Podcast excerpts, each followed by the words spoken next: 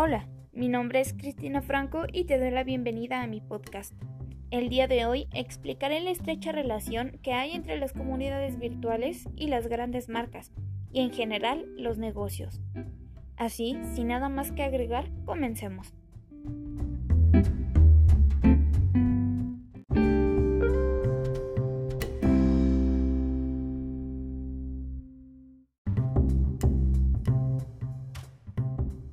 Empecemos definiendo qué es una comunidad virtual.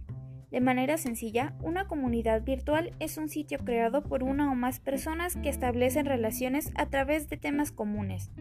Dialogan, discuten, opinan, mientras su identidad real, incluso su identidad social, pueden permanecer ocultas.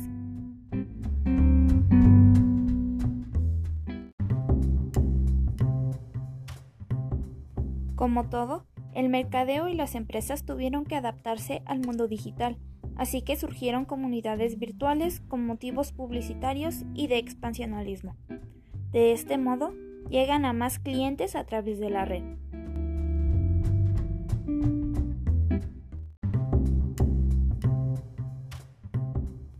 Un par de buenos ejemplos del uso de comunidades virtuales en el ámbito de negocios son los siguientes.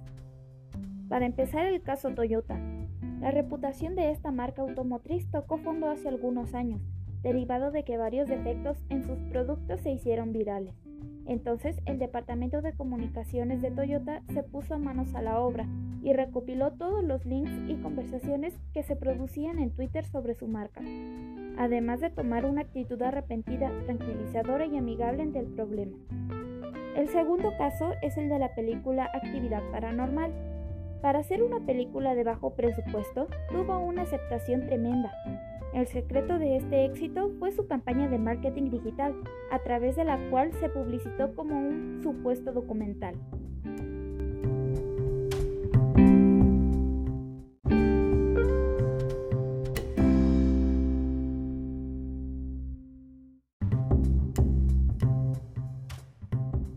Y eso ha sido todo.